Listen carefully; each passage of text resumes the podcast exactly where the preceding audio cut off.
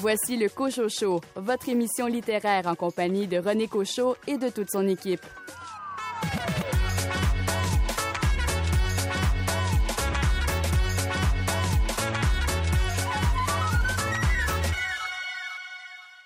Ici René Cochot, bienvenue à votre rendez-vous littéraire. Nous tenterons au cours des deux prochaines heures, comme à notre habitude, de vous guider dans vos choix de lecture. Au programme cette semaine, une entrevue avec Malinavia qui signe chez Leméac le percutant roman La banalité d'un tir. Venise Landry, quelle est votre sélection? Je vais vous parler de Dans l'ombre de la Sainte Mafia de Claire Bergeron des éditions Druide. Caroline Tellier, il est question de musique dans votre choix. Je vous parle d'une biographie René, écrite par Catherine Genet, La princesse du rythme, et éditée chez Boréal. Louis Gosselin, on parle de terreur dans votre roman. Je vous amène à la Maison Blanche avec État de terreur, un livre d'Hillary Clinton et Louise Penny chez Flammarion. André Jacques, vous nous amenez à Paris. Je vous parle d'un roman de Guillaume Mousseau, L'inconnu de la Seine, qui est publié chez Calman Lévy. Et Guillaume Cabana, quel essai a retenu votre attention? Cette semaine, je vous parle de l'essai L'habitude des ruines, le sacre de l'oubli et de la laideur au Québec de Marie-Hélène Voyer, publié chez Lux Éditeur. Bienvenue au Cochocho.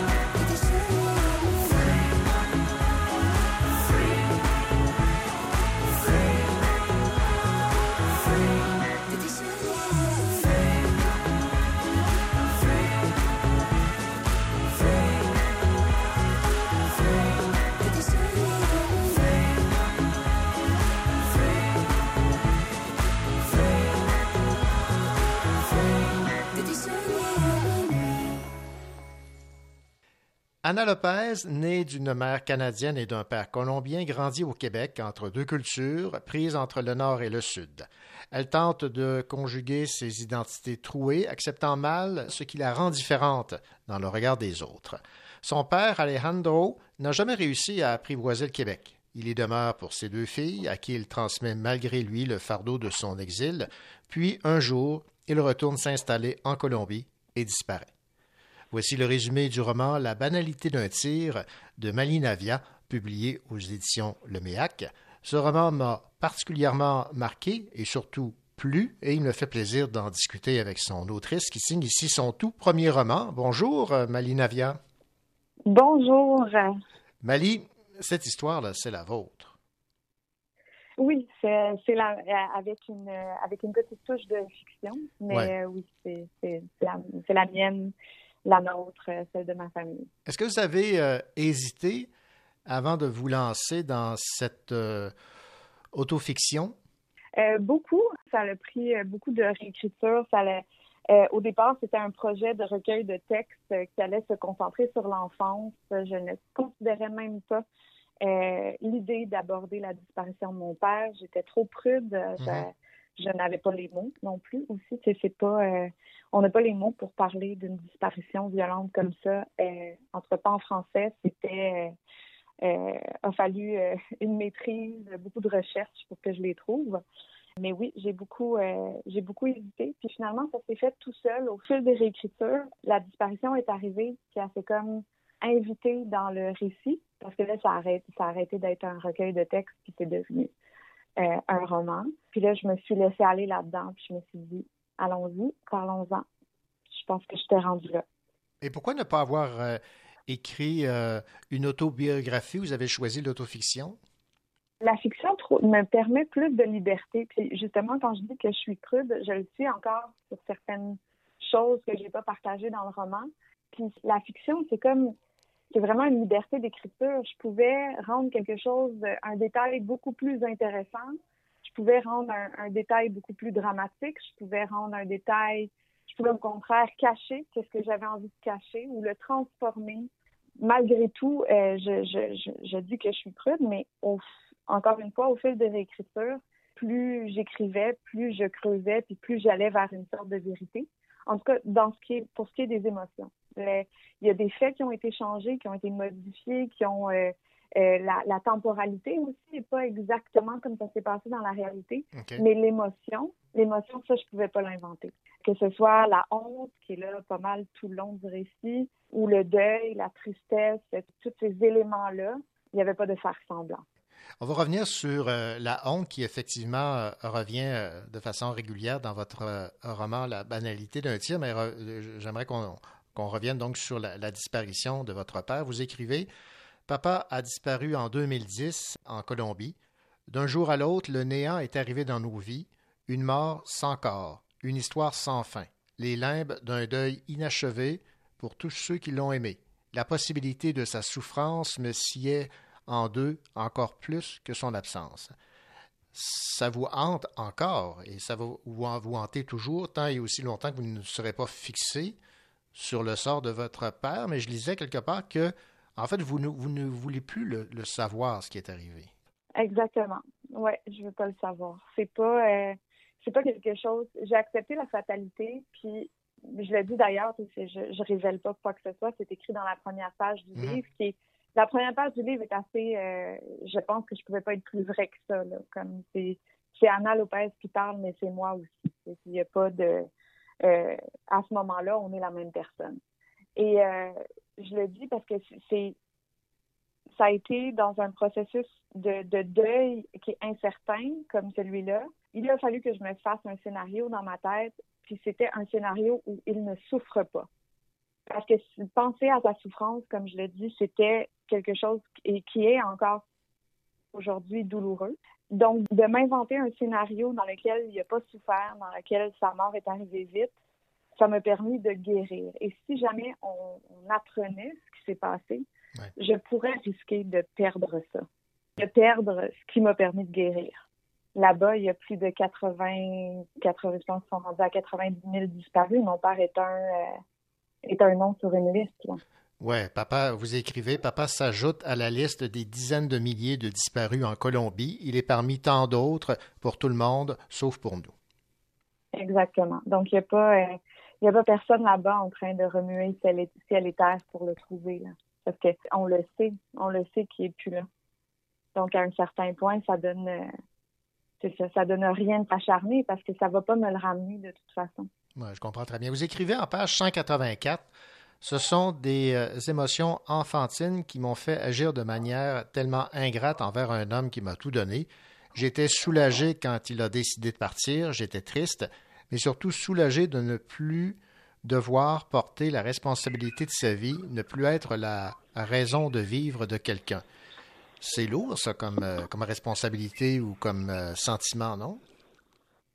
Je pense que ça a été le, le, le constat le plus douloureux de l'écriture de ce roman-là, d'arriver à nommer ce sentiment-là qui m'a habité pour de vrai toute mon enfance, toute mon adolescence. Puis au début de l'âge adulte, cette espèce de culpabilité d'avoir ressenti un soulagement quand il est parti vers sa mort, alors que je le savais pas. C'est ouais, c'est quelque chose qui est très très difficile à, à assumer, à encore aujourd'hui, ça fait très mal de le lire, de l'entendre. Euh, c'est pas quelque chose qui me rend fière.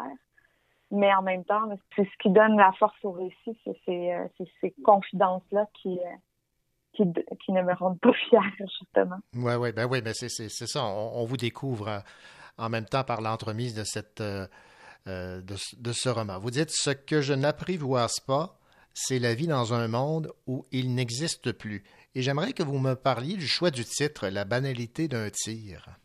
J'ai eu cette idée-là parce que, bon, suite à, la, à, la, à sa disparition, j'ai passé à travers un, deux ou trois ans de tourmente euh, assez intense. Puis pendant ce temps-là, j'avais juste envie d'aller. Euh, c'est bizarre parce que mon réflexe, c'était de vouloir devenir journaliste, euh, reporter de guerre. J'avais envie d'aller me me, puis là, je le dis comme je l'ai écrit dans mon mémoire de maîtrise, mais euh, me crisser là où il y a des bombes. Parce qu'il n'y avait plus rien qui pouvait, qui, comme s'il n'y avait rien, il n'y avait pas d'équivalent à ce que je visais, il n'y avait pas de mots, j'étais comme dans un, un vide sensoriel et symbolique. Et euh, je suis tombée sur un, un film qui s'appelait The Bang Bang Club avec Ryan Phillips, un film américain. Puis c'est euh, sur des photographes qui prennent des photos durant l'apartheid en Afrique du Sud. Puis c'est sur comment, euh, à travers leur objectif, ils sont témoins de crimes de guerre, mais ils, deviennent complètement déconnectés de ce qu'ils voient. Euh, donc, tu banalises ça. Tu, banalises. Euh, mm-hmm. Puis ça, ça, m'a comme sauté aux yeux un soir. J'étais comme. C'est comme si on, on, a banalisé la violence parce qu'on la voit dans les films, mais il y a certaines personnes pour qui la violence comme un, des coups de fusil, euh, des assassinats, des disparitions. Il y a certains endroits dans le monde où c'est banal pour vrai. Et quand j'ai réalisé ça, je me suis rendu compte que à cause de ce qui m'était arrivé, je comprenais cette banalité-là maintenant. Maintenant, est-ce que c'est salvateur pour vous, là? Maintenant que le processus est terminé, que le livre est sorti, que vous accordez des entrevues? Oui, je pense que le, le, la publier ou pas, ça aurait été salvateur. Le fait de l'écrire, le fait de, en fait, le fait d'avoir tout mis ça en mots, oui, ça m'a, ça m'a permis de guérir certaines choses, certaines choses qui étaient comme qui n'avaient pas de lien avec la mort de mon père. Ça m'a permis de me réconcilier aussi avec sa vie, mm-hmm. qui a été tumultueuse aussi. Euh, mais je pense que étrangement, je ne serais pas arrivée à l'écrire si j'avais pas eu assez de recul, puis si j'étais si j'étais pas déjà assez avancée dans ma guérison au moment où j'ai entrepris d'écrire ça. Mm. Fait que c'est comme si ça m'a permis de terminer la guérison, mais c'est pas ça qui me l'a qui m'a permis de l'entendre. On continue notre entretien avec euh, Mali Navia à propos de son livre La banalité d'un tir, publié chez euh, Le. Euh, Mali, on a, bon, évidemment parlé de votre père disparu, mais j'aimerais qu'on parle également de votre mère. Voici ce que vous dites à son sujet. J'aime écouter son cœur qui bat. Quand elle me parle, ses mots résonnent comme si elle parlait dans un coquillage. Je l'aime tellement, ma mère, j'ai une crise d'amour et me recroqueville fort contre elle. Parlez-moi d'elle parce que euh, on parle beaucoup de votre père, mais je pense que le personnage de votre mère est, important aussi. Là. Oui, surtout qu'elle est toujours en vie. Oui, c'est ça. c'est quelque chose d'écrire sur ma mère et ma sœur qui sont là pour vrai. Oui, parce qu'elles peuvent lire ce que vous avez écrit. Oui, oui, oui, exactement. Puis euh, ça a été, euh, je ne sais pas quoi dire sur ma mère à part que j'ai immensément de gratitude envers elle parce que, bon, elle a accepté que je, elle m'a encouragée, elle n'a pas juste accepté, elle m'a encouragée à écrire ça, puis elle m'a mhm. donné carte blanche. J'ai euh, embelli certains de ses traits, j'ai enlaidi certains de ses traits. Euh, il y a des petites vérités cachées sur ma mère dans le livre. Il y en a qui sont, il y a des, il y a des aspects aussi de sa personnalité qui sont complètement inventés. Mais somme toute, moi, je lis le livre puis je la reconnais dans, une, dans une certaine mesure. Mais à, jamais, jamais, elle m'a censurée, jamais elle a été blessée, jamais. Elle de toute façon, je dis rien de très blessant à son sujet. C'est pas le but. Mais ouais, les deux, ma soeur aussi m'a donné comme complète une carte blanche complète euh, pour transposer cette histoire-là. Puis je sais que c'est pas le cas pour tous les auteurs qui vont parler de leur famille. Souvent, ils vont cacher, ils vont se sentir bien mal d'avoir écrit euh, certaines choses. Puis ben moi, j'ai le support inconditionnel de ma mère, qui est un personnage du livre, et ça, je, j'applaudis son ouverture vraiment beaucoup pour ça. Mais tu sais, c'est quelqu'un, ma mère, c'est quelqu'un qui est très créative, qui a beaucoup de respect pour la création sous toutes ses formes. Mm-hmm. Donc, le fait que je le fasse euh, et que je participe à ça, à la culture d'une certaine manière, ça lui, euh, ça la rend très fière. Bon, abordons maintenant euh, ce, dont on a parlé en début d'entrevue la, honte qui est présente dans votre roman La banalité d'un tir. Vous dites, en fait, le personnage de Anna ressent une double honte. Elle a honte de son père et honte d'elle-même. C'est que Anna vit, bon, elle, vit en campagne, euh, tout le monde est blanc, tout le monde est canadien, euh, anglais ou canadien-français. Et elle ne se voit pas nulle part. Elle a vraiment l'impression et elle souffre beaucoup de ne pas appartenir à la norme d'avoir des parents qui écoutent Leonard Cohen puis Manu Chao au lieu d'écouter le dernier album de Céline.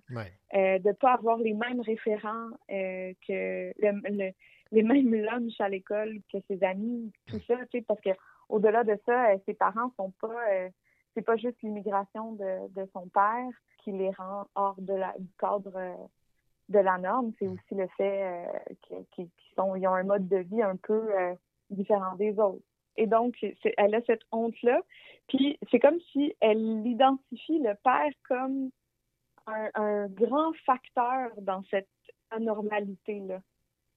Parce que, bon, le père et la mère sont en porte-à-faux avec la société. Ils sont vraiment comme euh, euh, très incarnés dans leurs vidéos. Ils se fichent complètement, royalement de ce que les gens peuvent penser d'eux. Et ce qui laisse Anna à s'en soucier donc, Anna, enfant, se soucie de ce que les gens peuvent penser de ses parents, alors que eux non. Euh, et c'est elle qui porte ça toute, sa vie, puis qui essaye tant bien que mal de rentrer dans un moule qui n'est pas fait pour elle au final. Qui, puis, en plus, si on va plus loin, ce moule-là, il n'existe pas. Hein. On est un peu, euh, on, aura tous euh, des, un sentiment d'étrangeté dans nos vies ou un, un sentiment de ne pas fit in. Euh, mais donc, c'est ça. Donc, elle porte ça, puis elle blâme son père, d'une part, pour euh, ce sentiment-là, qui va jusqu'à la caractériser, je pense. Hmm. En fait, elle souffre d'être à moitié québécoise, à moitié colombienne. Vous dites, vous employez le terme entre deux mondes. Elle est dans un entre-deux mondes. Euh, puis aussi, ben, ça, ben, j'ai de la misère à en parler sans parler de ma propre expérience, mais grandir en région dans les années 90 avec un père immigrant, il y avait d'autres immigrants, mais il y en avait très, très peu il n'y avait pas d'autres latinos. Il n'y avait pas euh, de dire à, quelqu'un mon père est colombien, ça ne renvoie à aucun référent pour la pour mon interlocuteur. On ne savait pas c'est quoi un Colombien, c'est quoi la culture latino. On n'en a aucune idée parce qu'on est à l'époque où les gens voyagent peu. Là, c'est là euh, maintenant tout le monde sait c'est où la Colombie, tout le monde est allé. C'est c'est autre chose. Il y a un référent errant qui s'est créé, mais à mm-hmm. l'époque il n'y en avait pas. Donc c'est comme si une partie de moi n'existait pas dans, le regard des autres. On voyait seulement le, Québec, mm-hmm. mais même moi, j'avais de la misère à voir le Québec en moi d'une certaine manière. C'est comme former une identité avec des, ben, je le dis, une, identité trouée, une identité avec des petits trous vides. comme un gruyère. oui, c'est ça. Et euh, C'est c'est le- drôle. Ouais, ben, vous parliez de vos lunchs à l'école. On pourrait terminer cette entrevue avec euh, une citation en page 117 qui m'a fait sourire et qui m'a qui, qui exprime bien un peu ce que, ce que le personnage d'Anna euh, vit. C'est con, mais ce plat, c'est nous, des saveurs du Nord et du Sud qui s'unissent pour créer quelque chose qui n'a rapport ni avec un ni avec l'autre, quelque chose qui se trouve au centre. Je trouve que ça résume bien. Oui, oui, oui. C'est exactement pour ça que ce passage-là a été mis euh, à cet endroit-là, pour parler de cette émotion-là. Voilà. Malinavia, merci beaucoup euh, pour euh, cette entrevue. Je rappelle le titre de votre roman La banalité d'un tir, publié chez euh, Luméac, et j'encourage les gens à, à lire votre plume et à vous découvrir. Ben, un grand merci, M. Cochot, pour, pour, pour m'avoir lu et pour cette très belle entrevue. Merci beaucoup. Au revoir. Au revoir.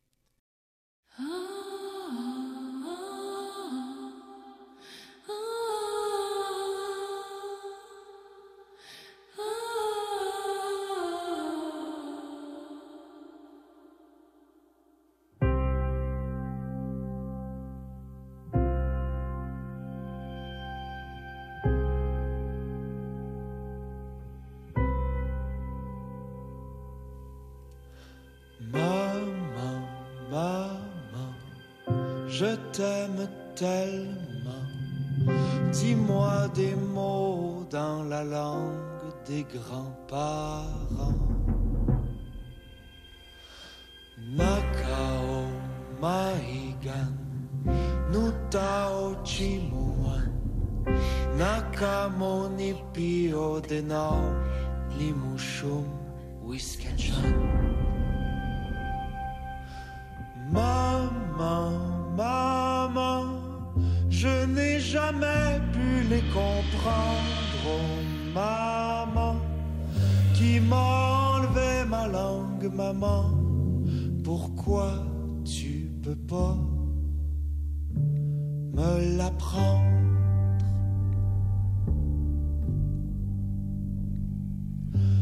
Maman, maman, je t'aime tellement. Dis-moi encore où nous vivions sur ce continent. Tadoussac, Yucatan, Chicago, Manhattan, Mississippi, Kamouraska,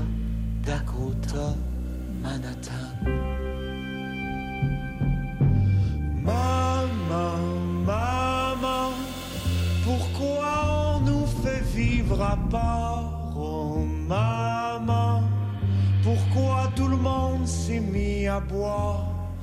Maman, crois-tu que c'est trop tard?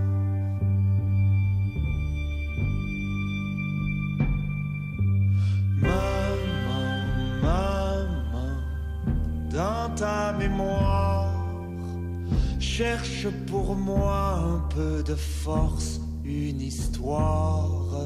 À l'aube des aubes, nous marchions la terre, suivant ses lois, buvant ses fruits, sans bon Dieu, sans frontières.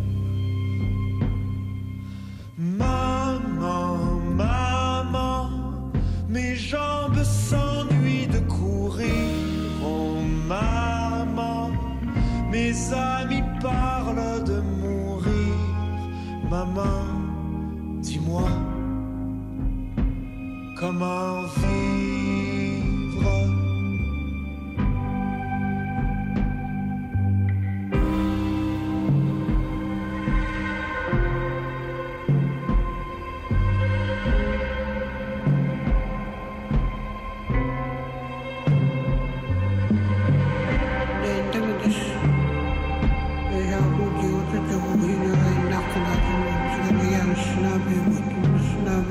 你过度的去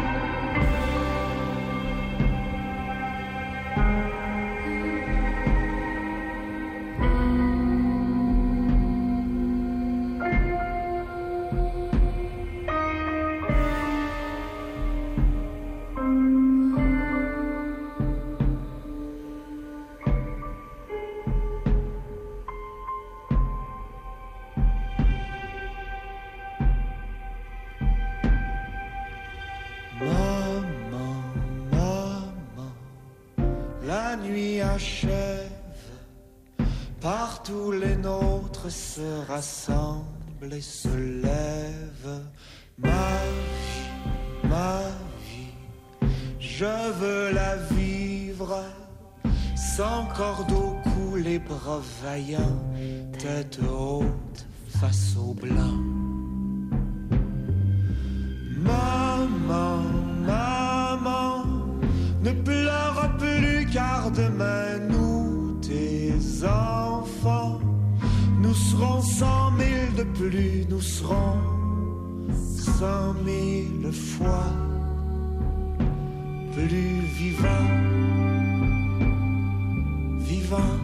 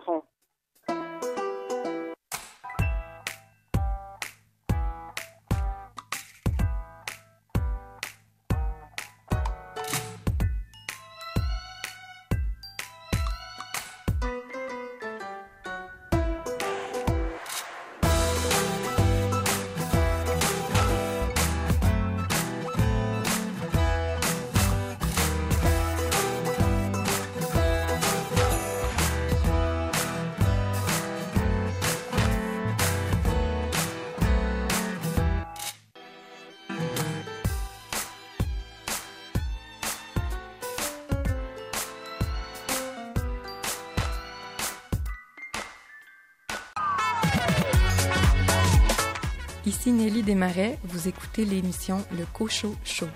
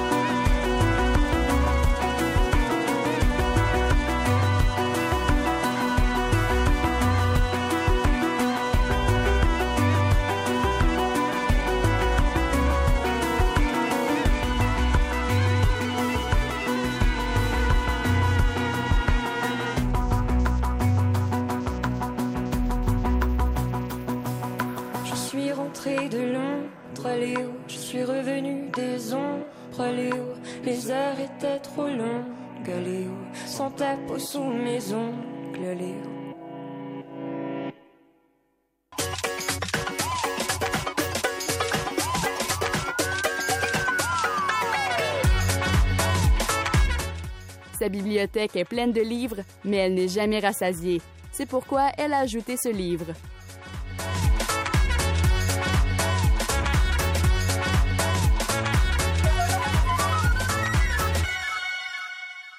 Bonjour Venise. Bonjour René. Venise, est-ce que vous euh, êtes euh, omnibulée, intriguée par la mafia?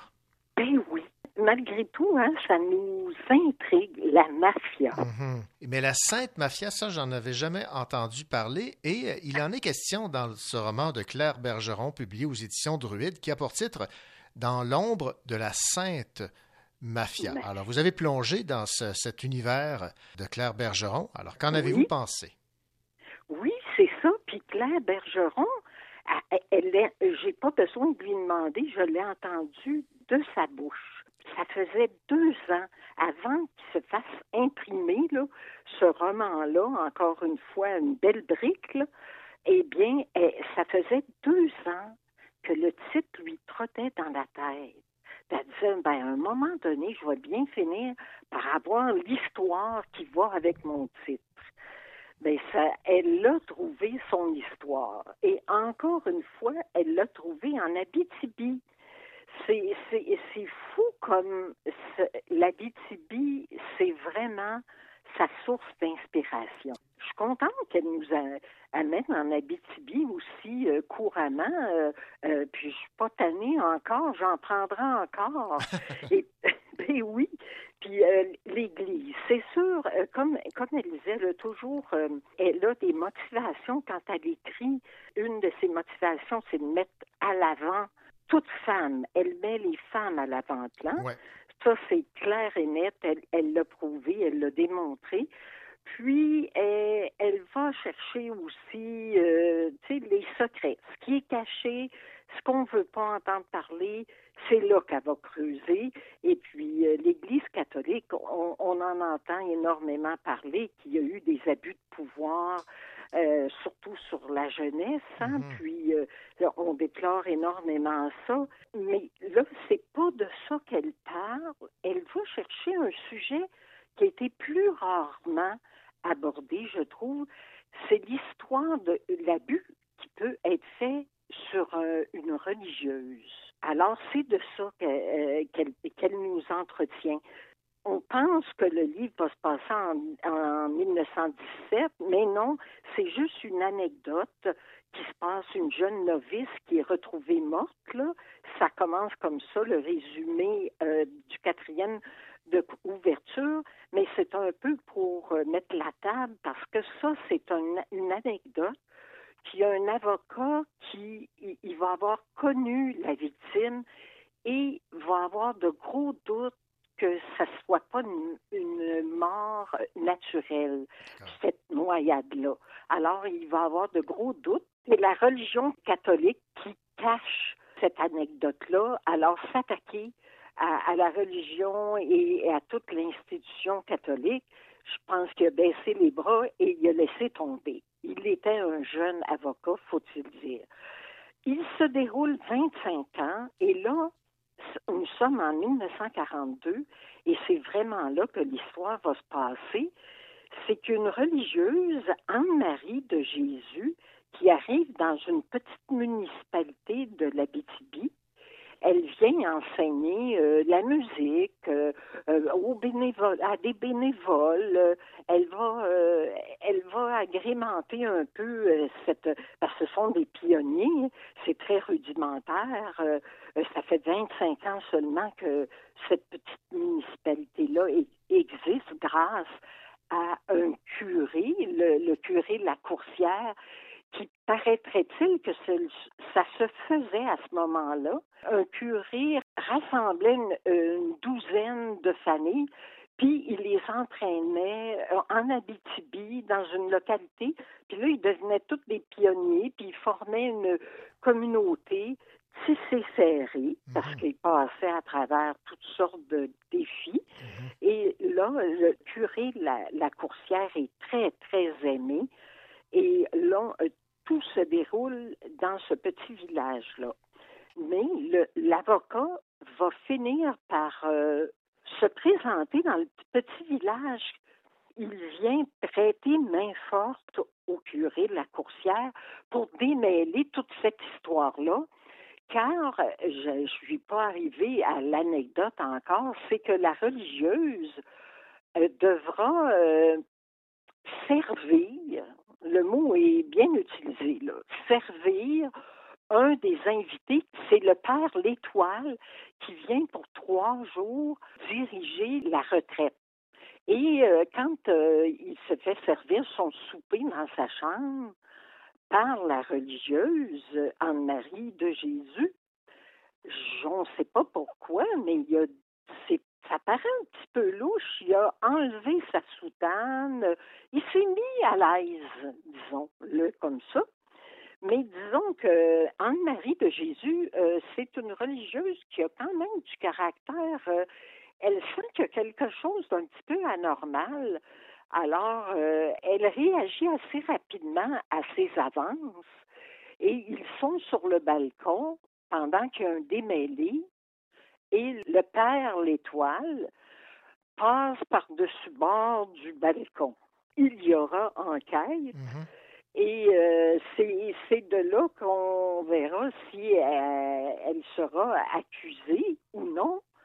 Est-ce qu'on va trouver rapidement, euh, oh, on a trouvé notre coupable, cette religieuse, euh, euh, ou bien la vérité éclatera au grand jour. Mais c'est ça qui est l'histoire et ça nous tient en haleine jusqu'à la dernière minute et on verra combien cette religieuse a du caractère et comment aussi l'Église essaiera d'étouffer cet incident qu'ils n'aimeront pas euh, que soit publicisé. hein. Alors, il y a beaucoup de personnes qui vont s'en mêler, donc la haute bourgeoisie, il y a des liens qui vont euh, sortir euh, du secret. En tout cas, il y a beaucoup de rebondissements, beaucoup de surprises. C'est quand même très difficile à deviner, puis on aime ça comme ça parce qu'on on joue à la devinette. Ben voilà. Puis il paraîtrait que ça a un très euh, bon succès parce que ils en sont déjà, Druide en est déjà à la deuxième euh, réimpression et ça fait quoi? Quelques mois à peine que le titre est sorti. Ce sont des valeurs sûres avec euh, Claire Bergeron. Ben voilà, cette valeur sûre, elle a pour titre Dans l'ombre de la Sainte Mafia et c'est aux éditions Druide. Merci beaucoup, Venise. Ça m'a fait plaisir. Bonjour, ici Caroline Tellier. Un peu plus tard à l'émission, je vous parle de la biographie La princesse du rythme, écrite par Catherine Genet, éditée chez Boréal. Il faut que tu saches si la vie c'est de naître ou mourir. Lequel des remords ou des triomphes sont les plus féconds. s'il vaut mieux trouver des réponses ou poser des questions, s'il faut retenir les prénoms puis enterrer les noms, si c'est perdre son temps qu'espérer la moisson. Sache si la peur est un trésor, si la fuite est la mort. Toi qui viendras après moi, toi qui viendras après moi. Il faut que tu saches si l'amour est un ciel, une prison. Si ton sexe est une fleur, un poison, ta peau qu'une saison. Tes yeux situent des doux miroirs, des forts dans la nuit. Tes mains doivent tenir fermement ou s'ouvrir tendrement. Quel sang irrite ton cœur si tu le tiens, celui des autres? Sache s'il faut mieux lâcher prise ou combattre en mordant. Toi qui viendras après moi. Toi qui viendras après moi. Toi, il faut que tu saches. Car moi et les miens, on n'a pas su. Il faut que tu saches s'il vaut mieux marcher en aveugle ou patient espérant l'inconnu, immobile et confiant. Le courage, c'est-tu de prêter flanc aux brises puis aux griffes, de se protéger, de se cacher du froid puis des attaques. Est-ce la guerre qui répare, est-ce la paix qui sépare? Sache si l'enfant y est plus petit ou bien plus grand que toi. Toi qui viendras après moi. Toi qui viendras après moi. Et si tu me rejoins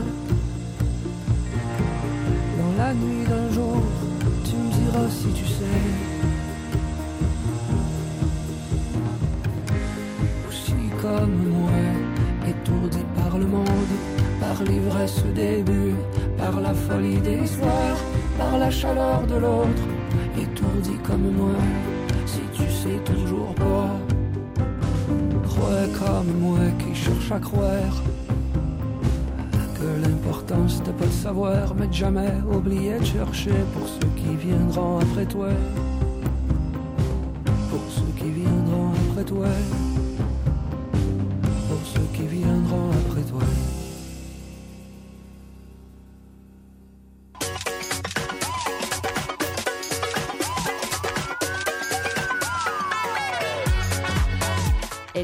Musicienne, elle enseigne la musique et la lecture fait partie de ses cordes. Caroline Tellier.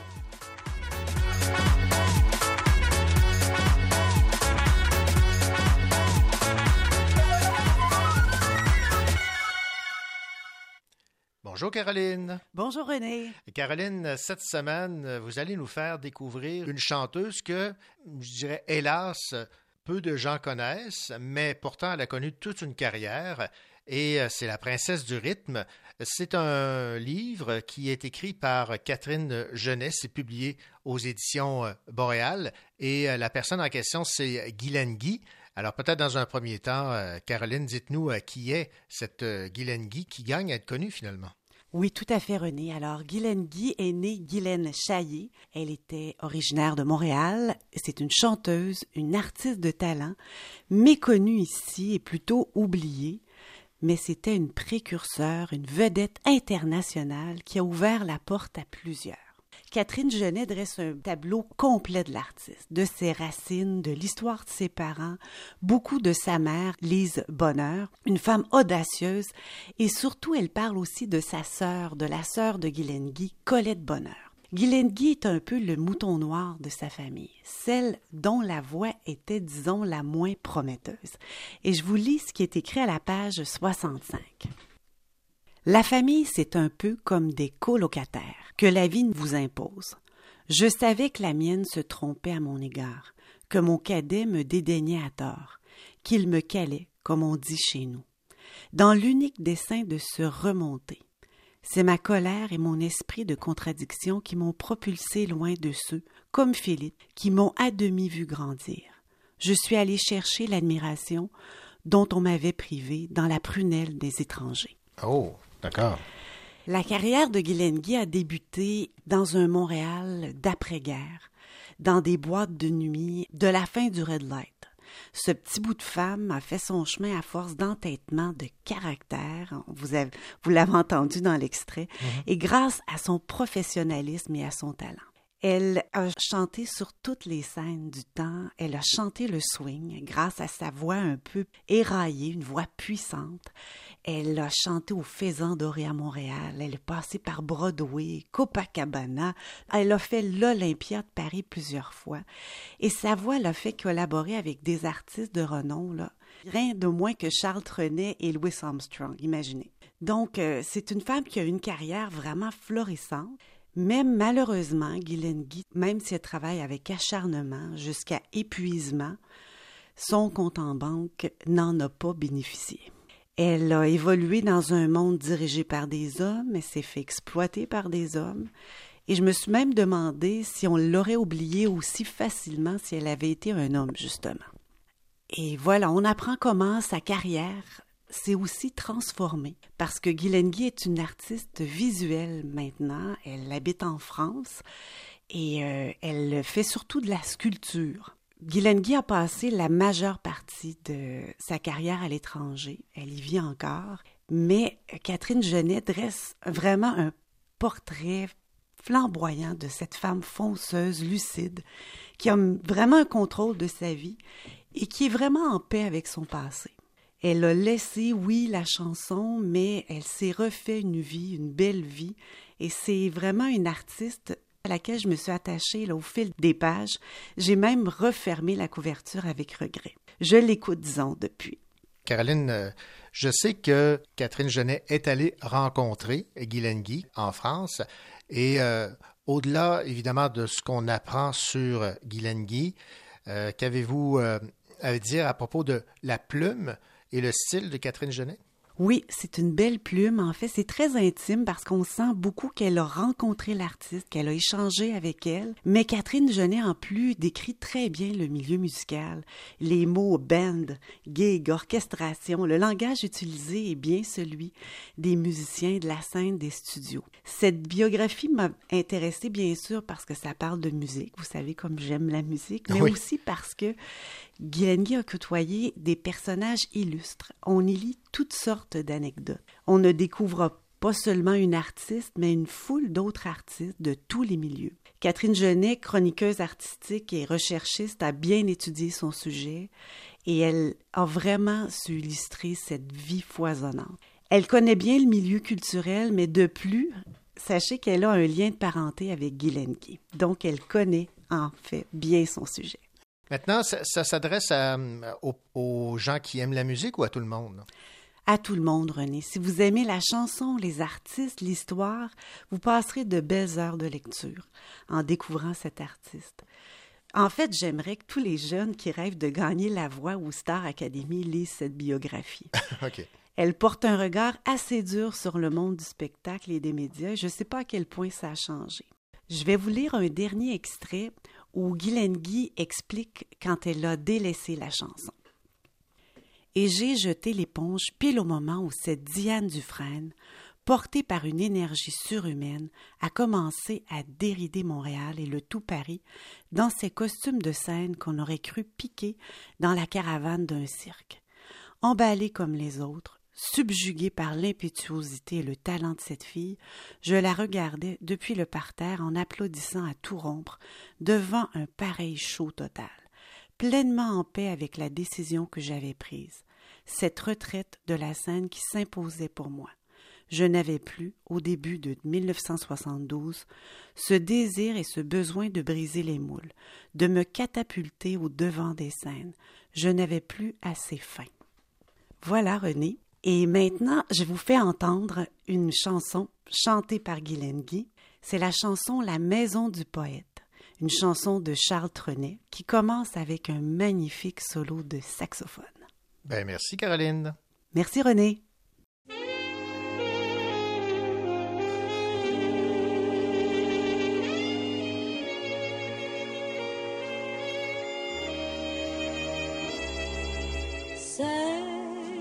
bien gentille maison, sans trop de rimes ni de raison, la maison du poète.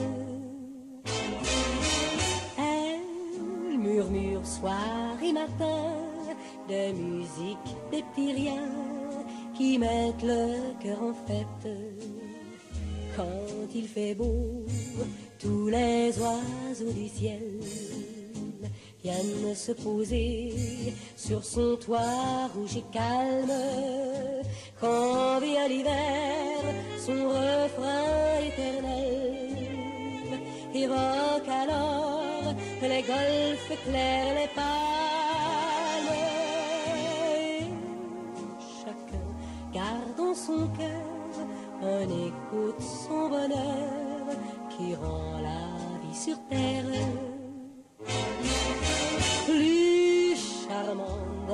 ses mystères et l'on aime son façon du poète la maison. Où se trouve donc ce logis Dans quel joli coin de France Près des portes du Grand Paris En Bretagne ou en Provence? Ou bien lorsque tombe la nuit Quand le rideau des songes se lève Cette maison vient-elle sans bruit Du fond du pays des rêves c'est une bien gentille maison, sans trop de rime ni de raison, la maison du poète. Elle m'a dit, avec nous, mon amour, c'est si doux d'avoir le cœur en fête. Les soirs d'avril fleuriront dans nos cœurs autant de joie que bien des gens envient. Et ce destin de soleil et de fleurs se poursuivra tout au long de ta vie. Et bercé par sa musique, son charme poétique, je reste et je m'enchante.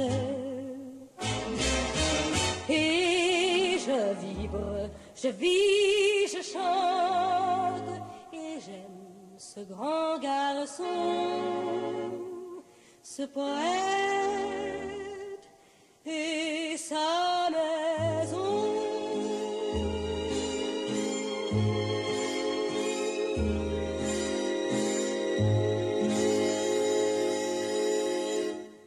Ici Louis Gosselin. Dans un instant, je vous parle du roman de Hillary Clinton et Louis Penny, État de terreur, chez Flammarion.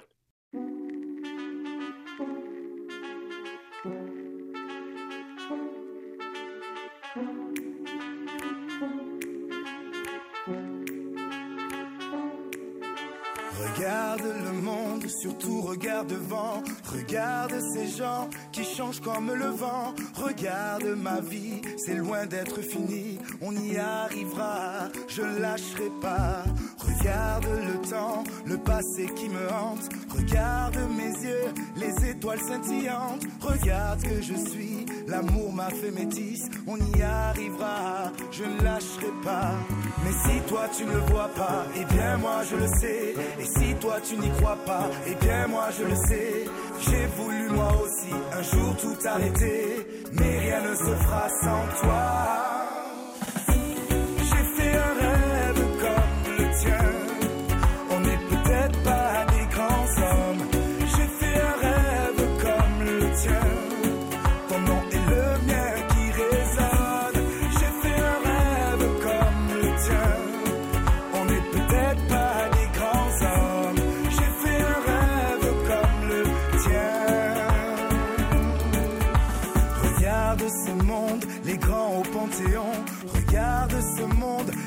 En médaillon. Je te dis que même dans l'ombre, on nous reconnaîtra, on y arrivera. Je te lâcherai pas.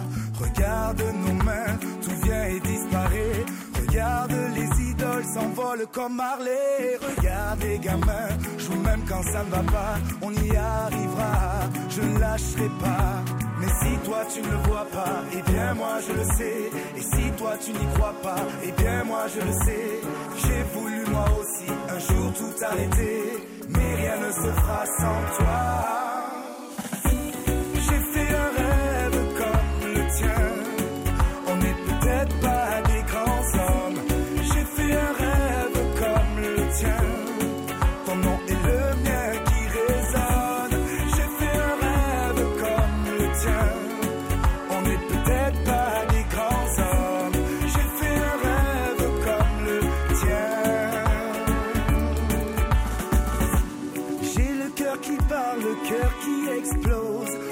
Pas freiner, je veux pas faire de pause. Ce ne sont pas que des mots et j'en ai même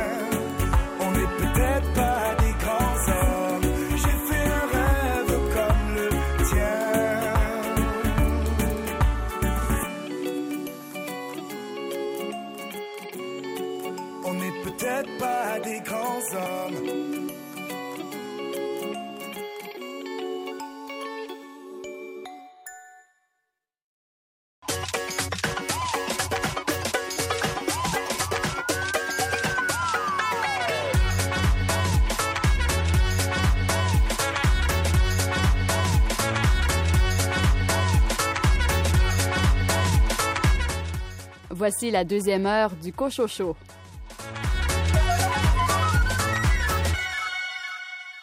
Au sommaire de cette deuxième heure, Louis Gosselin, il est question de politique américaine dans votre roman. Je vous amène à la Maison-Blanche avec État de terreur, un livre d'Hillary Clinton et Louise Penny chez Flammarion. André Jacques, vous nous amenez à Paris cette semaine. Je vous parle d'un roman de Guillaume Mousseau, L'inconnu de la Seine, qui est publié chez Calman Lévy. Et Guillaume Cabana, quel essai a retenu votre attention?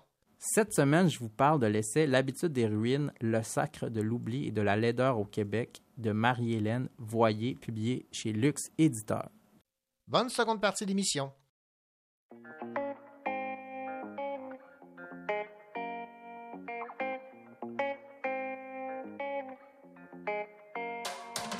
À peine arrivé, je sens que je respire. À peine arrivé, je comprends déjà qu'il y avait urgence à revenir. Des mois et des mois que je ne m'écoutais pas. Je viens pour m'éponger en partant des racines. M'épancher, attaché par la cime. Je pars pour m'approcher de ce qui me fascine. Tout va bien, je suis arrivé chez moi, chez moi.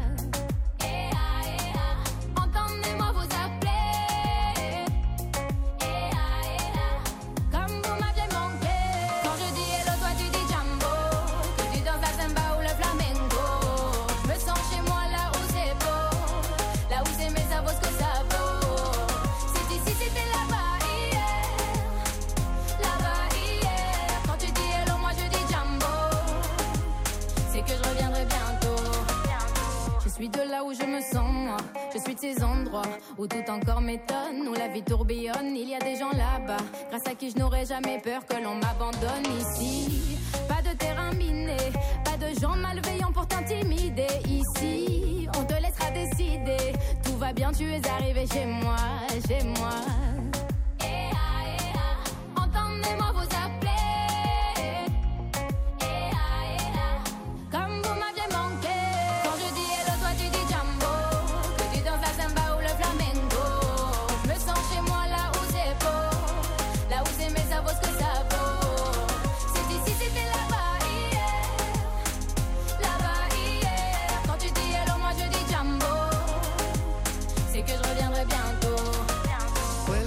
Wamenipokea safi sana.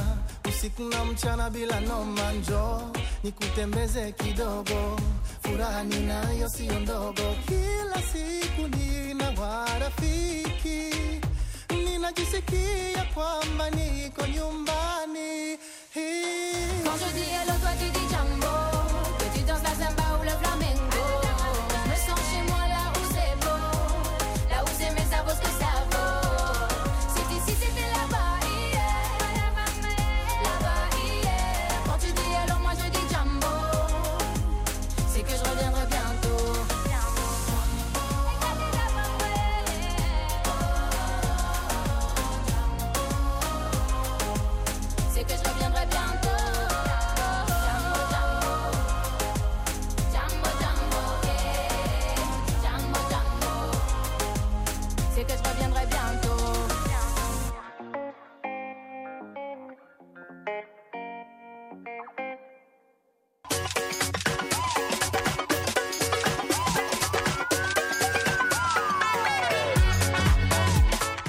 N'a pas peur de prendre quelques livres pour les lire, évidemment. Louis Gosselin.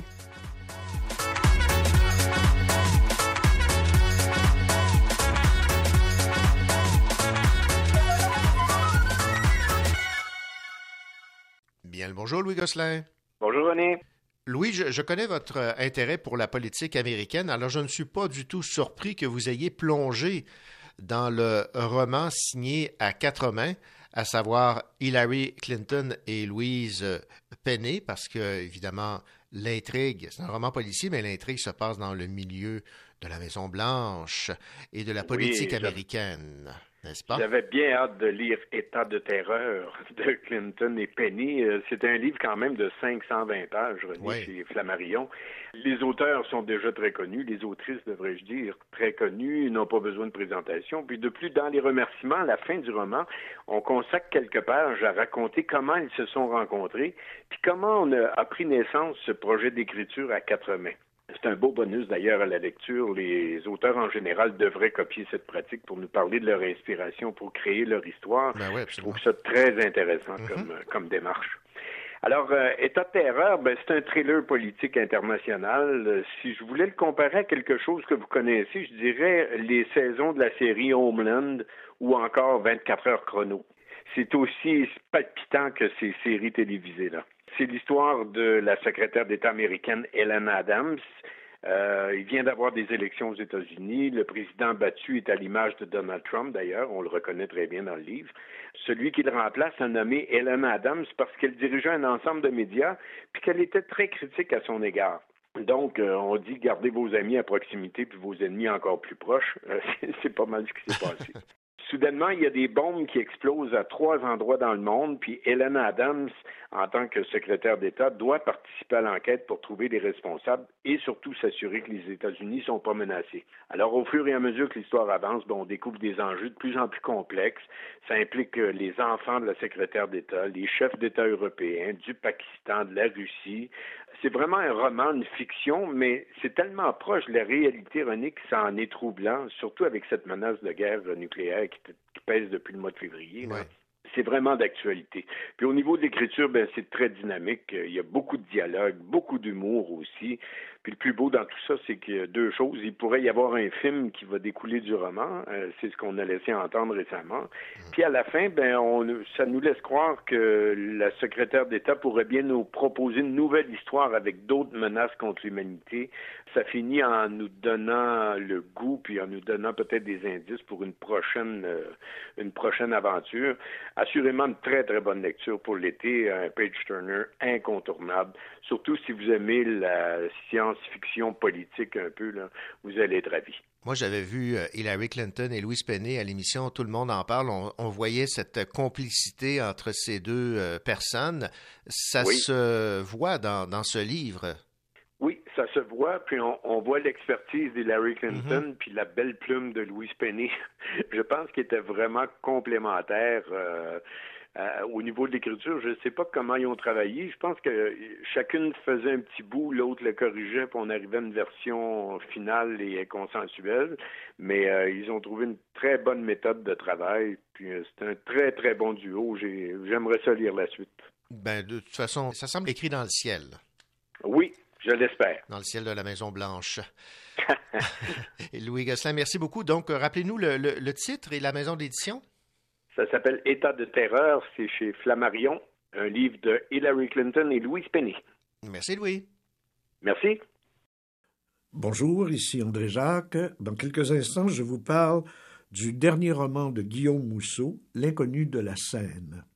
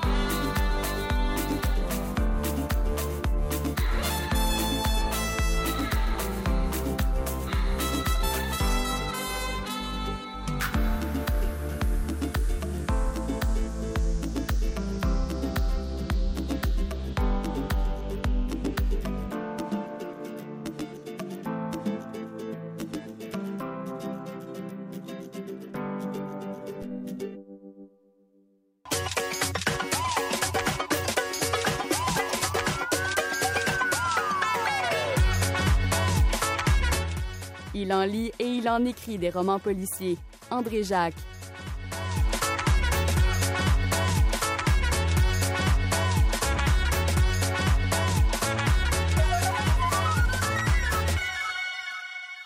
Bonjour André. Bonjour René. À qui ne rêve pas de se promener à Paris, au bord de la Seine?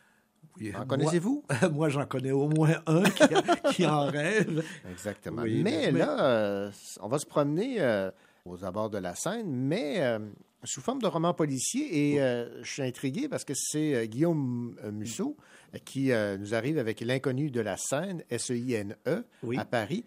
Et à, à moins que je me trompe, là, c'est son première aventure dans, dans l'univers policier ou... Ben, je pense qu'il a quand même euh, frôlé le, le genre à quelques reprises. Alors, euh, L'inconnu de la scène est son 20e roman. Je parle un peu de l'intrigue. Ça démarre en chapeau de roue. Alors, vraiment, là, c'est... On découvre le corps d'une jeune femme euh, qui est repêchée dans la Seine. Elle n'est pas morte, bon, la, la jeune femme, mais elle est complètement amnésique. Elle est nue, elle n'a aucune preuve d'identité sur elle. On ne sait strictement pas, elle est dans une espèce d'état de, catalepsie. Elle ne répond pas aux questions ni rien. La seule chose qu'on trouve, c'est que dans ses mains, il y a des cheveux qu'on va faire analyser et dont on pour essayer de trouver des traces d'ADN. Et euh, les traces d'ADN qu'on trouve sont celles de Milena Bergman, une pianiste célèbre euh, qui donne des grands concerts à travers toute la planète, mais qui est décédée à peu près un an plus tôt dans le crash d'un avion entre l'Amérique du Sud et l'Europe. Et euh, cette jeune femme qu'on a repêchée, l'inconnue de la scène, disparaît, se sauve au moment où on fait son transfert à l'hôpital, où on doit l'examiner un peu plus et y faire passer évidemment des tests euh, au plan psychologique et tout ça, et elle disparaît à nouveau. Alors ça, c'est vraiment le début, ça part comme ça. Le récit est un récit euh, qui est monté en alternance, qui est basé sur deux personnages centraux. Le premier, Roxane Montchrétien, une enquêtrice. Elle a été limogée de, la Brigade nationale de la recherche des fugitifs, le BNRF, les, Français avec les, acronymes, les- il y en a à peu près un toutes les dix pages. Alors, elle a été limogée. On ne sait pas exactement pour quelle raison. On, sent qu'elle a fait une gaffe monumentale et qui pourrait même la disqualifier, mais on va la tabletter, comme elle est quand même euh, très efficace et elle a un bon dossier, dans un autre service qui s'appelle la BANF, B-A-N-F, le Bureau des affaires non conventionnelles. Alors, euh, C'est une section qui a été créée dans les années 70-80. Bon, quand il y avait des, phénomènes un peu étranges, là, des, faut penser aussi, les années 70-80, 1970-80, c'était des années là, avec beaucoup d'affaires sur les extraterrestres, sur les secrets, les secrets millénaires qui réapparaissaient, sur les formes de magnétisme et de télépathie, etc. Et à cette époque-là, la police française avait créé un bureau qui s'occupait de, de, crimes qui pouvaient être rattachés à ces phénomènes-là. Sauf que, à partir de la fin du, du 20e siècle, ce bureau-là va peu à peu décliner au fur et à mesure que ces, ces, ces théories étranges mmh. perdent un peu de leur plume. Ouais. Et il ne reste dans le bureau en question des affaires non conventionnelles qu'un seul policier qui s'appelle Marc Bataille, un policier qui a été célèbre, qui a fait des grandes enquêtes, mais qui lui-ci a été tabletté et à qui qu'on a envoyé ça. Et ce personnage, ce policier, a eu un grave accident dans un escalier, etc. Et il est complètement dans le coma dans un hôpital. Alors, euh, Roxane va s'apercevoir que des recherches que ce policier faisait avaient un lien avec la, l'histoire de la femme retrouvée dans l'inconnu de la scène, justement, avait un lien. Alors ça, c'est euh, mon premier personnage. Le deuxième, c'est Raphaël Bataille, qui est le fils du policier dont je viens de parler. Et Raphaël est un romancier célèbre, un romancier, bon, multimillionnaire, je dis presque un alter ego de Guillaume ouais. Musso. Et c'est un personnage qui était amoureux de Milena Bergman, la, la pianiste. Mmh. Et un soir, la femme en question va apparaître. Il la voit dans le jardin et elle va être enlevée par un personnage absolument étrange qui est vêtu d'une peau de bouc euh, vraiment, vraiment étrange. Là, à partir de là, l'intrigue dérive vraiment, vraiment vers le côté étrange. Les recherches de Roxane s'orientent peu à peu à partir des, papiers, des livres de bataille père, si tu veux, de, de l'autre policier, vers une espèce de culte antique dédié à Dionysos, qui était le dieu de l'ivresse, mais aussi de la violence euh, et tout ça. Puis peu à peu, on s'aperçoit là que il y a une dérive euh, et que c'est un dieu justement dont les adeptes se déguisaient en bouc pour des orgies et tout ça. Alors euh, c'est ça, à partir des livres et tout ça, euh, on, on s'oriente vers cette espèce de secte euh, qui aurait commis des meurtres rituels, parce qu'on s'imagine que la jeune fille qui a été enlevée, on découvrira que ce n'était pas Milena, mais une autre, presque un double, un sosie, que cette jeune fille va peut-être être sacrifiée, etc. Alors, vous voyez un peu, le, le... Mm -hmm. il y a eu des crimes comme ça en France, en Angleterre, en Italie, donc on aura affaire à une, secte, ouais. bon, pas le temple solaire, mais un, un, peu de ce genre. Et là, évidemment, c'est un contre-la-montre, là, une course contre la montre euh, pour essayer d'empêcher, de, de, de, bloquer ces choses-là. Ce qui est d'intéressant, c'est que tout se passe le 24 décembre, dans la nuit de Noël, le réveillon, si vous voulez. Bon, la critique du roman. Ben, un peu mitigée. C'est évidemment bien écrit. Euh, Musso est quand même un auteur euh, de calibre. C'est bien mené, euh, suspense, euh, le mystère est constant, rapidité aussi. Les personnages, j'ai beaucoup aimé le personnage de Roxane, qui est une flic un peu, bon, hors limite, là, têtu, borderline, comme on dit en étrusque. Raphaël me semble un peu plus, euh, l'écrivain, là, me semble un petit peu plus, moi je dirais, je pense toujours des personnages, des fois, là, des pages de revues de mode, là, tu sais, tu, mm -hmm. papier glacé, puis euh, dans le fond, un peu tous les gars. Okay. Tu sais, moi, en tout cas, il ne s'est pas détaché. Il manque un peu de relief. Oui, il manque un peu de relief, il manque un peu de. Puis on se demande un peu. Euh, bon, il ne fait pas vraiment avancer beaucoup l'enquête. Okay. Roxane, c'est autre chose. Uh -huh. L'intrigue elle-même et le final me semblent un peu aussi tirés par les cheveux, aux limites de la vraisemblance. C'est pas.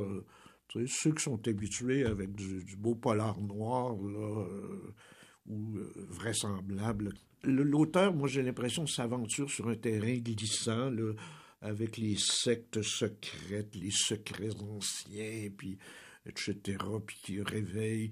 Euh, des choses qui ont déjà été traitées par des auteurs comme Dan Brown, par exemple, là, Ouais. tu sais, euh, Mhm.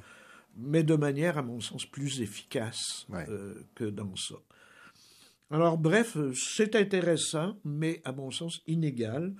Euh, je, je dirais, il y a plusieurs bons auteurs québécois ou étrangers euh, qui mériteraient d'être, euh, qui seraient plus dignes d'intérêt, disons, que ce dernier roman de Guillaume Mousseau.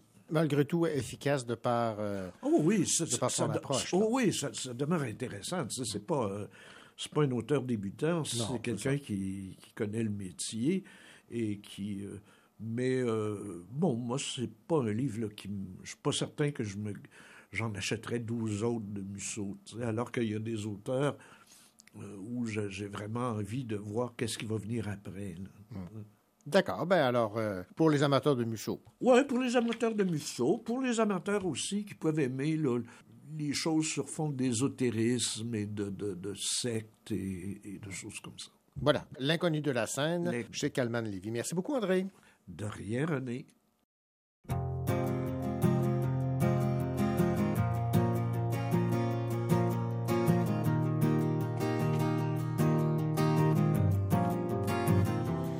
Fin octobre, début novembre. Le ciel est rose et bleu lavande. Seul dans la foule de Montréal, je marche, je cours sur le Mont-Royal. Les arbres ont perdu leurs habits. Les merles bleus ferment leur nid. Chemin de terre, bonne cadence. Mon amour, tu me manques.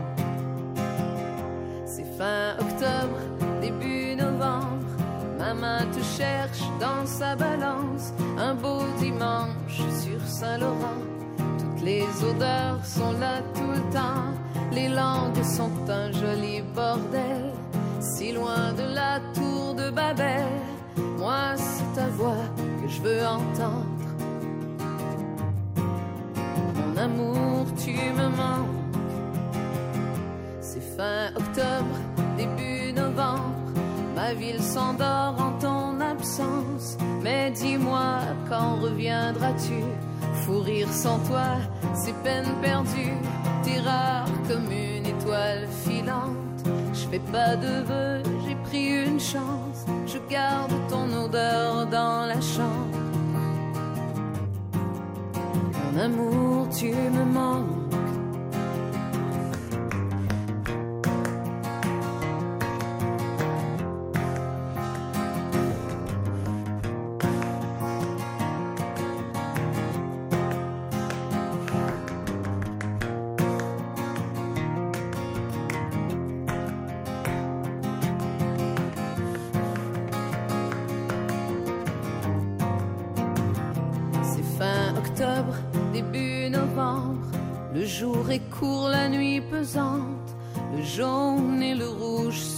Ville. Le vent les bouge, les éparpille. L'automne est triste, le ciel est bas. Termine vite et reviens-moi. Défaire le nœud que j'ai au ventre. Mon amour, tu me manques. Bonjour, ici Guillaume Cabana. Cette semaine, je vais vous parler de l'habitude des ruines, le sacré de l'oubli et de la laideur au Québec de Marie-Hélène Voyer, publié chez Lux Éditeur.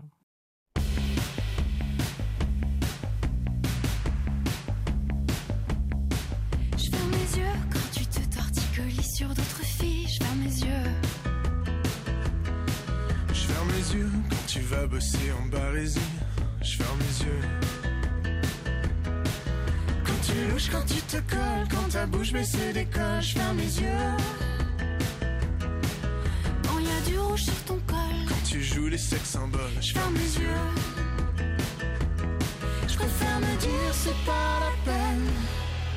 On va pas s'ouvrir les veines et se crever les yeux. À chacun ses règles du jeu. S'il y en a Je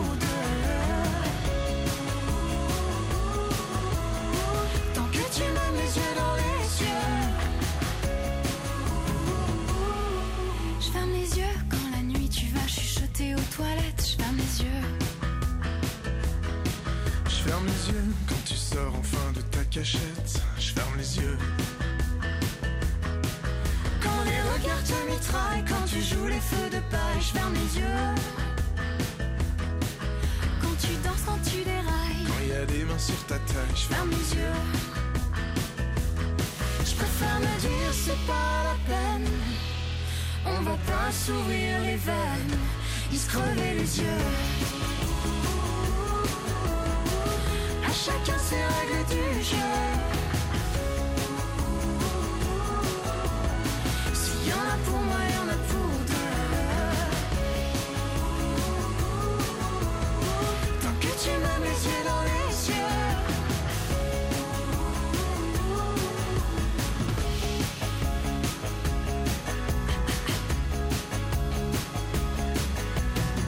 Je ferme les yeux quand on s'égare pour tes beaux yeux. Ferme les yeux pour mieux nous voir, pour tes beaux yeux. Quand c'est flou, quand on veut, quand on joue avec le feu, je ferme les yeux. Quand on est Tom et Jerry, Ton éclat et des bonnies, je ferme les yeux. Je préfère me dire c'est pas la peine. On va pas s'ouvrir les veines, ni se crever les yeux.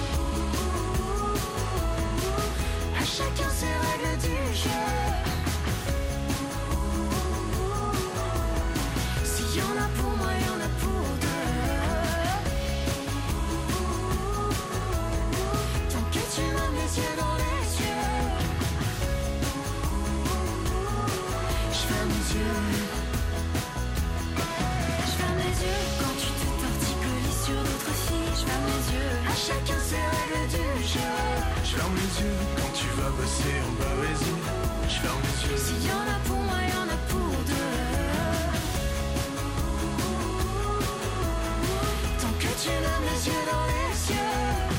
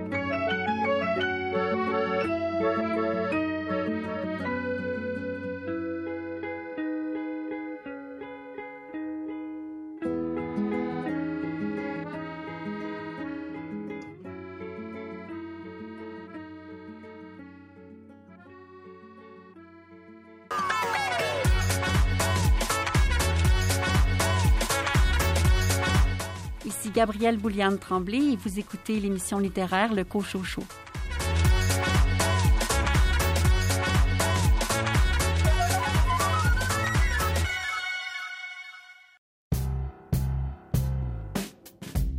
Je me laisserai porter par le hasard. Surmonterai mes doutes et mes peurs. J'avancerai guidé par le désir. Passerai du noir à l'illumination.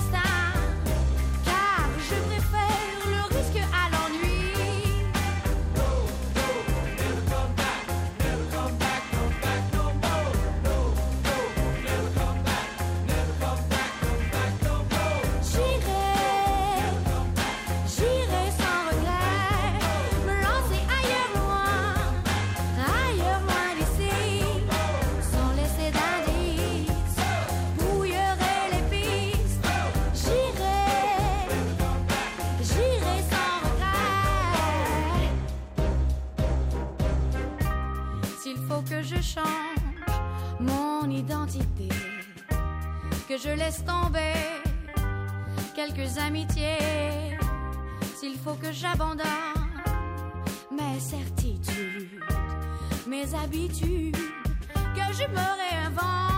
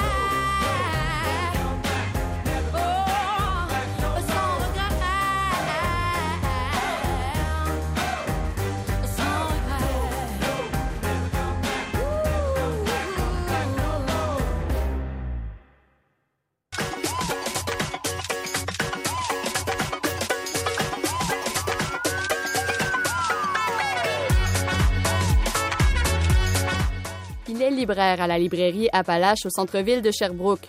Le rayon où il aime le plus conseiller la clientèle, celui des essais. Guillaume Cabana.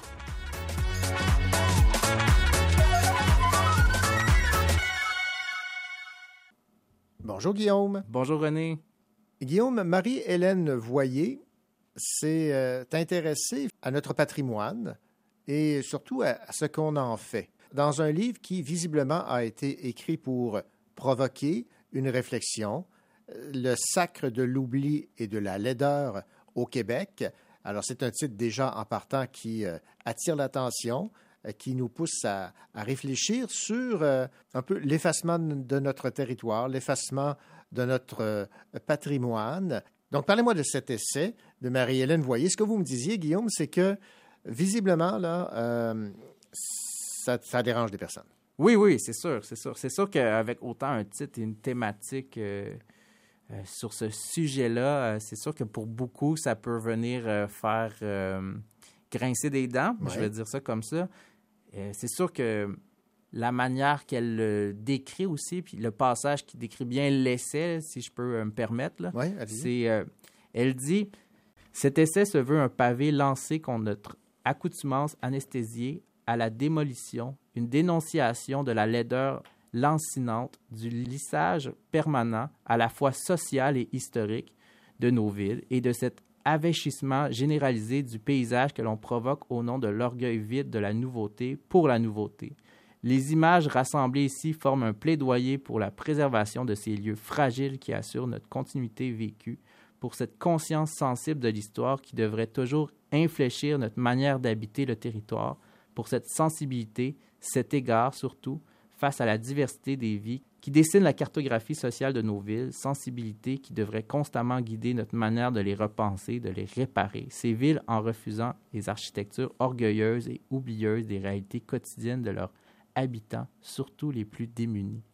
Et, OK, d'accord, c'est direct. Exact, ça part fort, Ça mais c'est très bon et je pense que ce passage-là, euh, aussi la manière que c'est écrit, décrit beaucoup l'essai parce que c'est Mhm. un essai qui est écrit pour moi d'une manière magnifique pour parler autant du quotidien, euh, des lieux, de l'histoire, de l'architecture, de l'espace social et de l'espace public, en fait, au Québec. Et c'est ça, moi, qui me marqué, qui, qui est venu me chercher personnellement plus, parce que c'est sûr qu'il y a, il y a des points qui sont amenés qui, je pense, comme on nommait, pourraient faire grincer des dents, mais je pense que pour beaucoup de monde, cet essai-là est de la lueur, un peu d'espoir sur peut-être qu'est-ce qu'on devrait dénoncer plus et même s'opposer dans les villes, même autant ici qu'ailleurs où qu'on voit, euh, et c'est- et là que je peux m'emporter, là, mais euh, où qu'on on a des projets immobiliers, où qu'on a vu des projets, là, ou même des quartiers se faire ravager, se faire racheter,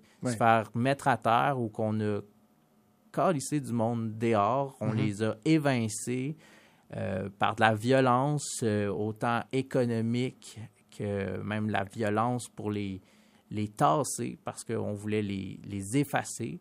Et le livre, pour moi, a pris plus de sens, parce que j'avais lu déjà le livre auparavant, et c'est pour ça que je voulais venir en parler, parce que euh, en me replongeant là, dans, dans sa lecture rapide, il y a ces points-là qui sont venus me chercher, parce que ça reste qu'au Québec, il- on a ce problème-là, en fait. Puis, on, même ici, on essaie de voir comment pallier à ça ou même comment encadrer ça. Mais ça reste que dans le livre, elle, dénonce ces projets-là euh, peu ambitieux, mais qui en même temps accommodent certaines personnes ou même des gens qui veulent juste accéder à la propriété privée, mais qui sont pas prêts euh, de jouer, euh, je veux dire, euh, d'une manière éthique, de dire Ah, ben oui, je vais acheter dans ce quartier-là, qui est un, quartier préconstruit, là, je les appelle le même, là, les quartiers où on ravage une forêt et qui on construit des, condos ou même des appartements de luxe, souvent avec des termes, et elle aborde dans l'essai aussi à un certain moment la manière qu'on peut voir ça. Ces quartiers-là.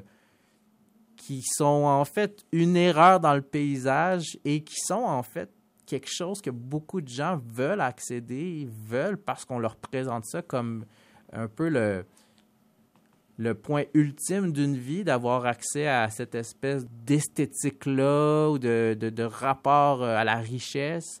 Et euh, moi, ce, ce- cet essai-là, je pense que c'est pour ça qu'il est encore plus important, c'est que il y a un rapport au territoire, oui, euh, mais il y a aussi des enjeux qui sont soulevés et euh, même le- toute la notion même de, certaines villes qui sont devenues fantômes parce que on s'est pas occupé en fait de préserver cette autant euh, le patrimoine mais autant aussi des des appartements, des maisons qui sont en décrépitude et qui, qui ont en fait rendu des villes euh, qui sont de- qui, qui étaient autrefois valorisées, qui étaient vivantes.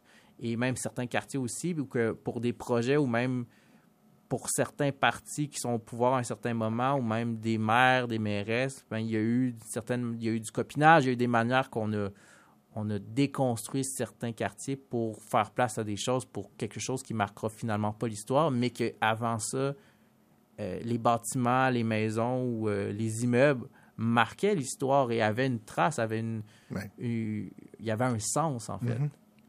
Dans cette euh, critique de la gestion de notre euh, patrimoine euh, architectural, entre autres, le sacre de l'oubli et la laideur au Québec, Marie-Hélène Voyer s'intéresse autant au milieu urbain que rural? Oui, autant au milieu urbain que rural, parce que pour elle, c'est sûr qu'il y a des distinctions à faire, mais pour elle, les deux affectent un peu la même chose, qui est souvent nommée dans l'essai. C'est notre mémoire, en fait, qui est affectée par la, la, la destruction de notre patrimoine, en fait. C'est ça qui, qui, elle, pour elle, c'est de dire qu'à un certain moment, ou même c'est déjà commencé, il y a une perte de sens. Et cette perte de sens-là affecte, pour moi, les relations, affecte notre rapport même à notre propre culture, à notre regard aussi en tant que société, parce que la société québécoise, il y a toujours eu cette question-là qui a été abordée. Qu'est-ce qu'on est? Est-ce qu'on a un projet? Est-ce qu'on a un projet de société? T'sais, on a juste à penser à des grands projets en ce moment qui sont débattus dans les médias comme euh, le, le- le pont là, à Québec qu'ils sont en train de, de vouloir faire, Mhm. euh, ou même euh, des, des condominiums qui se construisent dans toutes les régions du Québec par des promoteurs immobiliers qui, qui veulent juste faire la pièce. Puis que les villes, ben c'est sûr qu'ils sont intéressés parce qu'ils veulent aller chercher l'argent des... euh, Des revenus de taxes. Exact. Il y, il y a ce rapport-là aussi qu'elle nomme qui sont tellement éloignés de nous, mais qui en même temps affectent le quotidien et qui affectent des vies de, de personnes qui vivent de des milieux. Puis il faut le dire aussi, au Québec, il y, a, il y a une- il classe populaire qui est importante. Puis faut la valoriser parce qu'elle a fait l'histoire aussi du Québec. Et c'est ça aussi qui est intéressant dans le livre parce qu'il y a beaucoup de références historiques et c'est ça que j'apprécie, c'est que oui, c'est un essai coup de poing qui dit les vraies choses, qui passe pas par quatre chemins, mais on, découvre une histoire du Québec et c'est ça que je trouve intéressant parce qu'il y a des choses que je pense qu'on a tendance à oublier parce qu'on a notre train-train quotidien, on, vit nos vies, mais euh, il y a beaucoup de choses qui sont invisibilisées et l'essai pour moi a cette force-là, c'est d'aller dénoncer d'une manière euh, avec une, une écriture incroyable quelque chose qui nous touche en fait tous et qu'on s'en rend pas compte, mais ça nous affecte au quotidien. Ce que j'ai aimé également euh, de cet essai, c'est qu'il y a beaucoup de photos, donc on a des, des images à l'appui. Oui, oui, oui, exact, exact. Elle fait des références là, même dans des certains coins où que pour elle, c'est important là, de, de parler euh, des, la- des façades ou même des, des, euh, des certaines arrogances de, de l'architecture peut, peut créer. tu sais, De, de- de- même des fois, on, on peut voir ça même. euh, il y avait beaucoup d'images, ça ramenait là, quand on va, disons, dans le quartier 10-30, il y a des quartiers où que tu roules et qu'il y a des lions en, en pierre, là, puis même Ouais, des ouais, statues. ouais, ouais. euh, Des- des immenses colonnes, Ouais, exact. ça, Il y, a- il y a ça aussi qu'elle nomme aussi à certains moments dans le livre, mais il y a aussi toute la, la question des. euh, tu sais, il y a un rapport aussi au. euh, quand on parle là, de autant de l'arrière-pays ou même des régions. Et je pense qu'au Québec, il y a cette beauté-là, en tout cas, que moi j'apprécie beaucoup. On, on peut rouler en voiture et euh, on voit des granges, on voit des, des silos à grains. Il y a- y, quelque chose d'intéressant. Puis pour elle, c'est important aussi de, de nommer que ces espaces-là constituent notre identité, notre, notre culture. Notre patrimoine. il- Exact. Et c'est pour elle aussi quelque chose qu'elle explique, de dire que ça aussi, ça l'affecte de manière esthétique, mais aussi notre rapport à, à quand on est dans ces espaces-là. Il y a quelque chose d'incroyable. Puis même, je pense que le point qui peut être amené, c'est que la pandémie a aussi montré que beaucoup de gens ont quitté les villes pour se réinstaller en région parce qu'il y a quelque chose aussi d'important. Puis les régions, ben, c'est souvent les endroits qui ont quand même préservé un peu plus de l'histoire de temps en temps parce qu'il y a- il y a quelque chose qui, qui est plus fort. Puis là, ben, et il faut se questionner aussi là, avec euh, l'envahissement des, des régions par des gens qui viennent des villes parce qu'ils Mhm. ne connaissent pas nécessairement les endroits, ils ne connaissent pas la région. Et des fois, quand ils veulent se bâtir ou euh, euh, mettre à terre une maison qu'ils ont rachetée pour un prix, pour avoir une maison secondaire, puis après construire des quartiers dits de luxe ou même des quartiers de, de- des gens qui ont quitté les villes. Il faut regarder aussi comment on, on peut garder une certaine euh, harmonie ou même une vitalité là, liée euh, à l'espace.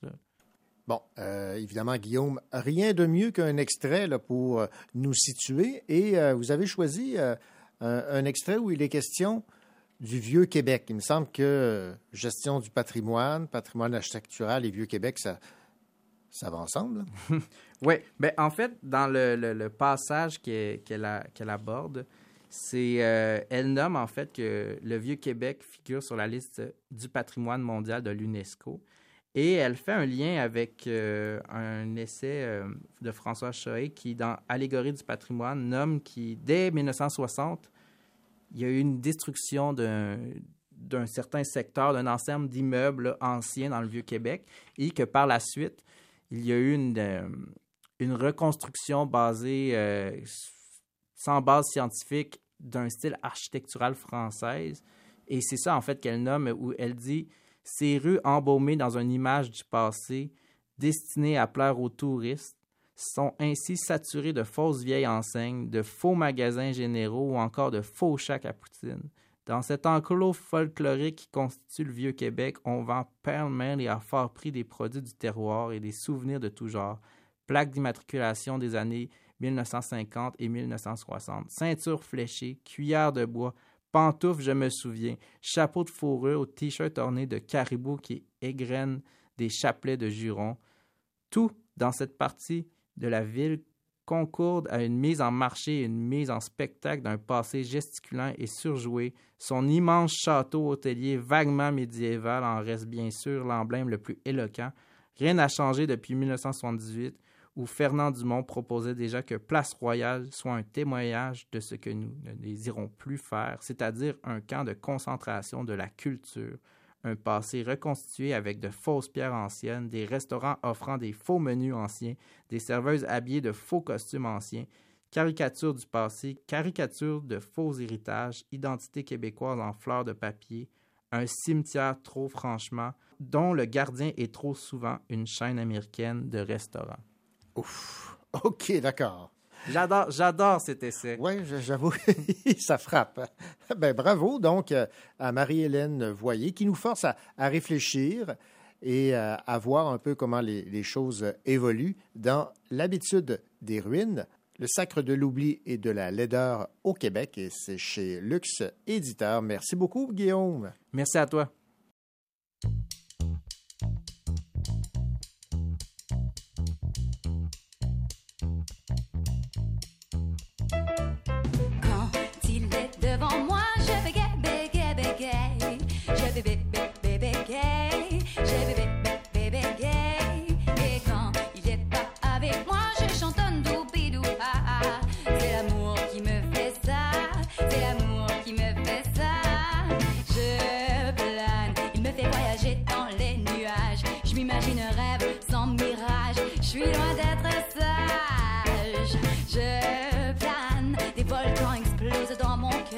Je veux l'embrasser par pur bonheur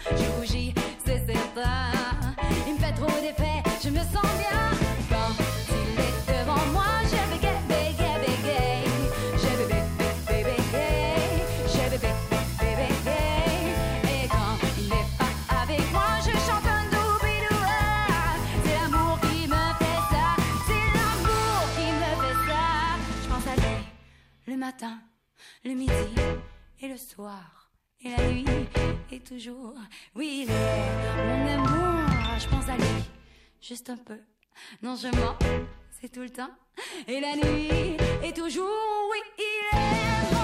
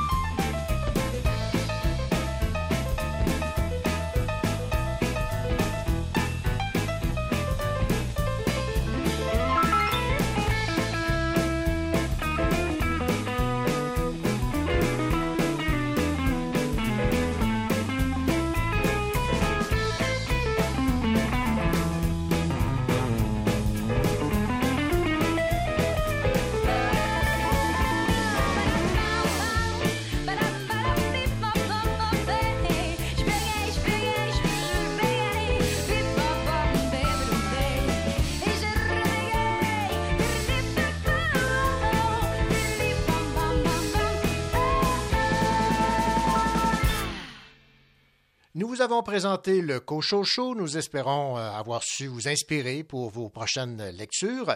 Le prochain chapitre de votre rendez-vous littéraire sera diffusé la semaine prochaine. Je vous rappelle également que vous pouvez écouter le Cochocho en tout temps puisque notre émission est en balado. D'ici là, bonne semaine et surtout, bonne lecture.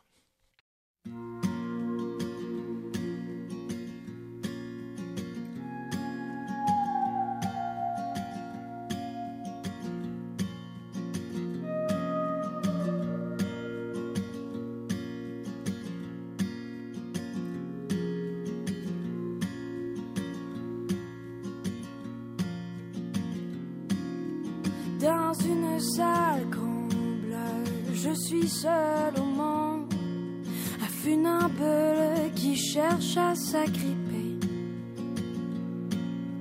Je perds mon élan à petits coups de vent.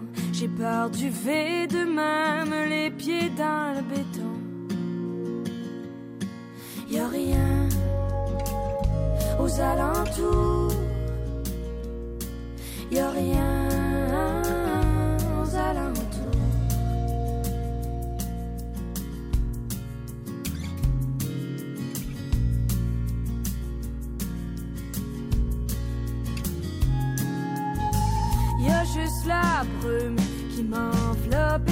et. Je me balance sur un fil usé depuis toujours. Je me suis perdu en chemin. J'ai jeté mon compas. J'ai essayé de trouver un sens à mes vautours. Mais y a rien aux alentours.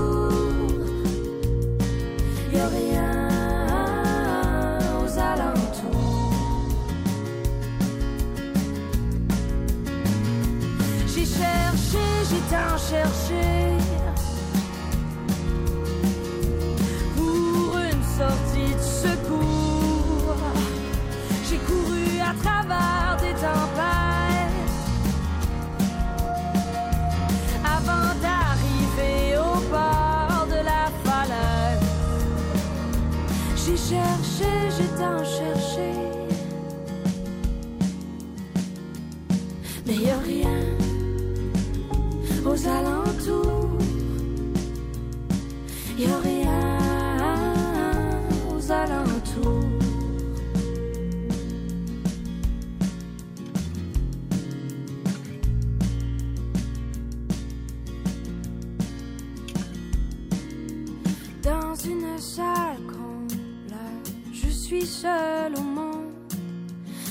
Funambule qui cherche à s'agripper. Je pars mon élan, un petit coup de vent. Si je saute, je tue quelqu'un pour m'attraper?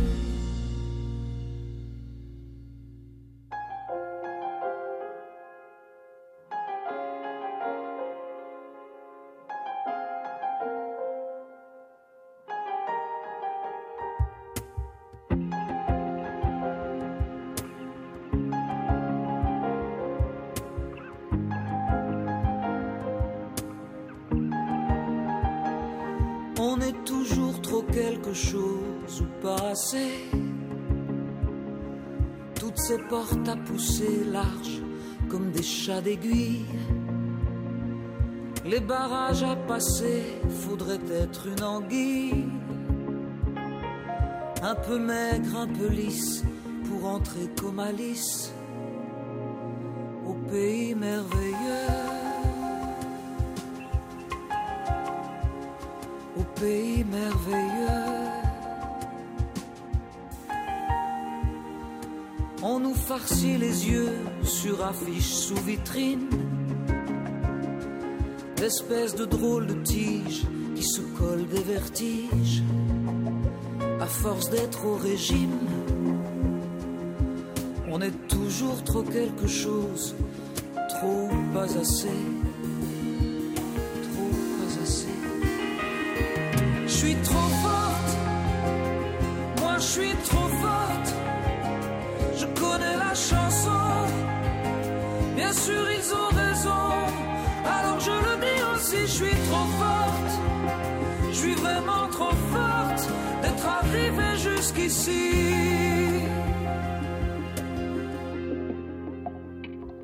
J'ai connu toutes les appellations contrôlées. Dès la cour de récréation, ça trempe le caractère. La bonhomie des gros, c'est rien que de la colère. Stockée sous la peau. Sous la peau. On a même inventé des mots de remplacement pour mieux nous insulter. Correcte politiquement, t'es pas grosse, non t'es ronde, corpulente, enveloppée. L'hypocrisie du monde aussi, je la connais.